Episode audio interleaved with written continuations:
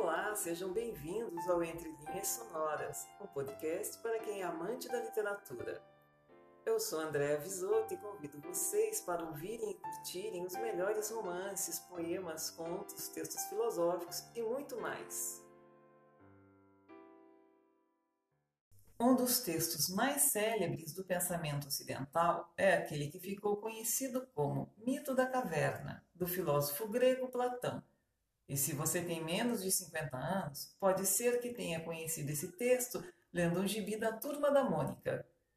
Isso porque, em janeiro de 1981, foi lançada em quadrinhos a adaptação feita por Rubens Kiyomura, o Rubão da equipe de Maurício de Souza, com o nome de As Sombras da Vida. O personagem pré-histórico, Pithecanthropus erectus da Silva, mais conhecido por Piteco, é quem conduz a história. E essa história atualmente também pode ser vista em diferentes adaptações e dramatizações nas redes sociais. Há também relação entre o mito ou alegoria da caverna, como também é conhecido esse texto, com o filme Matrix, de 1999. Só que agora é o personagem Neo que desconfia das aparências do mundo visível e sai em busca da realidade verdadeira de todas as coisas. Porém, apesar desse texto ser muito conhecido, poucos leram ou ouviram o seu conteúdo original. E esse foi um dos motivos que me inspirou a ler essa passagem para vocês. Além, é claro, da sua importância. O texto que vocês irão ouvir foi publicado no livro A República, pela Fundação Calouste Gulbenkian. Tem tradução de Maria Helena da Rocha Pereira e está disponível no site da Fundação para ser acessado gratuitamente. Como se trata de uma edição portuguesa, fiz apenas duas pequenas alterações em uma expressão e em uma palavra, para deixar o texto mais fluido para a comunicação do Brasil. A passagem que ficou conhecida como Mito da Caverna inicia o livro sétimo da obra A República de Platão. Como seus outros escritos, está na forma de diálogo, Nesta passagem, o filósofo Sócrates expõe a Glauco como a ignorância pode ser superada pela busca do conhecimento, como o mundo de aparências em que vivemos na caverna pode ser superado pela busca da luz do sol, que é a luz da verdade. E é esse sol da verdade que ilumina a realidade. E como isso é possível? Com a filosofia. Fique agora com a passagem conhecida como Mito da Caverna ou Alegoria da Caverna. É o filósofo Sócrates que inicia o diálogo. Suponhamos uns homens numa habitação subterrânea em forma de caverna, com uma entrada aberta para a luz que se estende a todo o comprimento dessa gruta.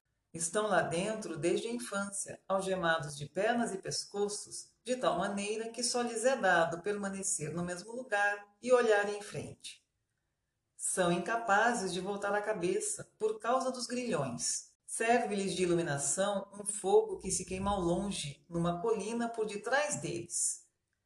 Entre a fogueira e os prisioneiros há um caminho ascendente, ao longo do qual se construiu um pequeno muro, no gênero dos tapumes que os exibidores de marionetes colocam diante do público, para mostrarem as suas habilidades por cima deles. Estou a ver, disse ele, Visiona também ao longo deste muro homens que transportam toda espécie de objetos que o ultrapassam. Estatuetas de homens e de animais, de pedra e de madeira, de toda espécie de lavoura. Como é natural dos que os transportam, uns falam, outros seguem calados. Estranho quadro e estranhos prisioneiros são esses de que tu falas, observou ele. Semelhantes a nós, continuei. Em primeiro lugar, pensas que nestas condições eles tenham visto, de si mesmo e dos outros, algo mais que as sombras projetadas pelo fogo na parede oposta da caverna? Como não? respondeu ele, se são forçados a manter a cabeça imóvel toda a vida. E os objetos transportados, não se passa o mesmo com eles? Sem dúvida, então, se eles fossem capazes de conversar uns com os outros, não te parece que eles julgariam estar a nomear objetos reais quando designavam o que viam? É forçoso.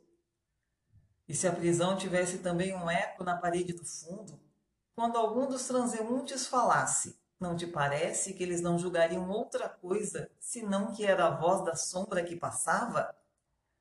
Por Zeus, que sim! De qualquer modo, afirmei, pessoas nessas condições não pensavam que a realidade fosse senão a sombra dos objetos.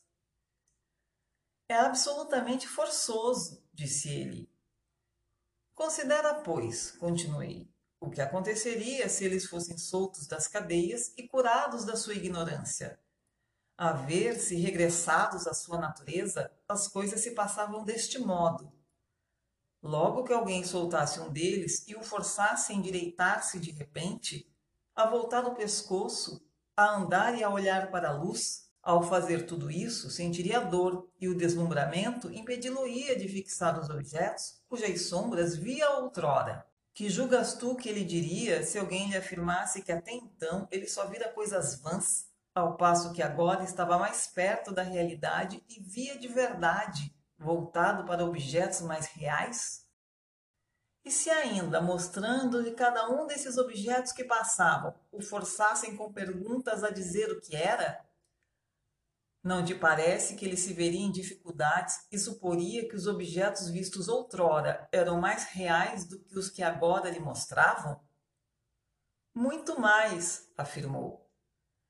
Portanto, se alguém o forçasse a olhar para a própria luz, doer-lhe-iam os olhos e voltar-se-ia para buscar refúgio junto dos objetos para os quais podia olhar, e julgaria ainda que estes eram na verdade mais nítidos do que os que lhe mostravam?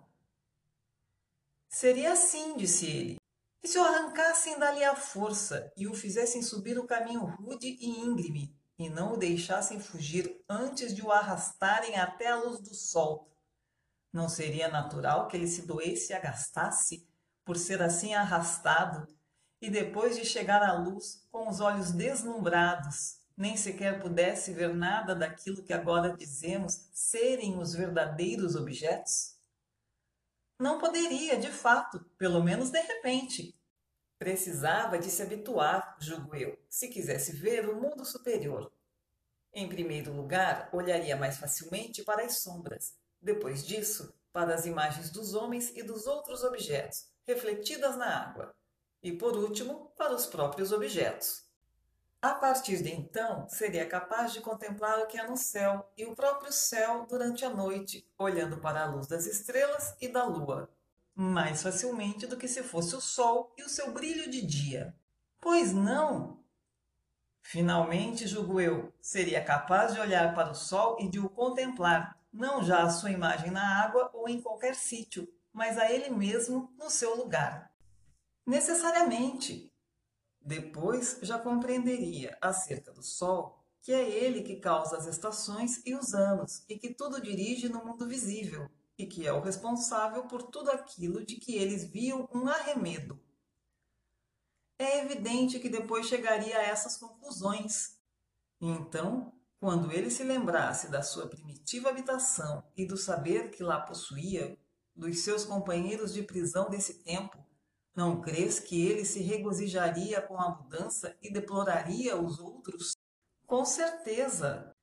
E as honras e elogios, se alguns tinham então entre si, ou prêmios para o que distinguisse com mais agudeza os objetos que passavam, e se lembrasse melhor quais os que costumavam passar em primeiro lugar e quais em último, ou os que seguiam juntos, e aquele que dentre eles fosse mais hábil em predizer o que ia acontecer. Parece-te que ele teria saudades ou inveja das honrarias e poder que havia entre eles? Ou que experimentaria os mesmos sentimentos que em Homero, e seria seu intenso desejo servir junto de um homem pobre como servo da gleba, e antes sofrer tudo do que regressar àquelas ilusões e viver daquele modo? Suponho que seria assim, respondeu que ele sofreria tudo, de preferência viver daquela maneira. Imagina ainda o seguinte, prossegui eu.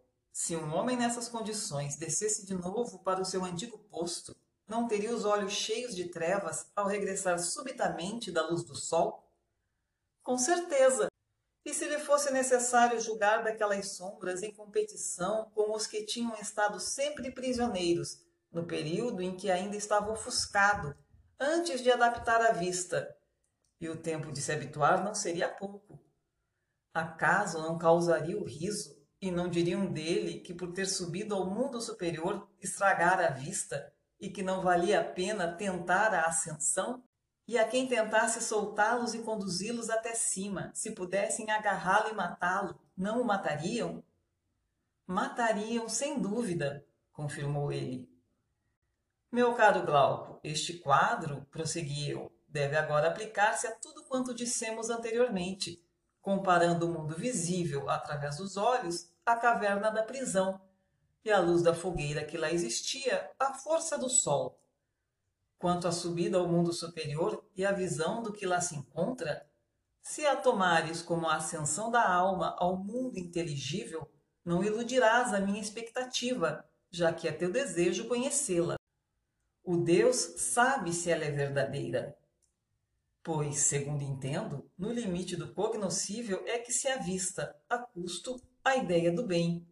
E uma vez avistada, compreende-se que ela é para todos a causa de quanto há de justo e belo. Que no mundo visível foi ela que criou a luz, da qual é senhora. E que no mundo inteligível é ela a senhora da verdade e da inteligência, e que é preciso vê-la para ser sensato na vida particular e pública. Concordo também, até onde sou capaz de seguir a tua imagem. E assim encerramos mais um episódio de Entre Linhas Sonoras, o podcast para os amantes da literatura. Nos encontraremos na próxima semana. Aguardo vocês. Até lá!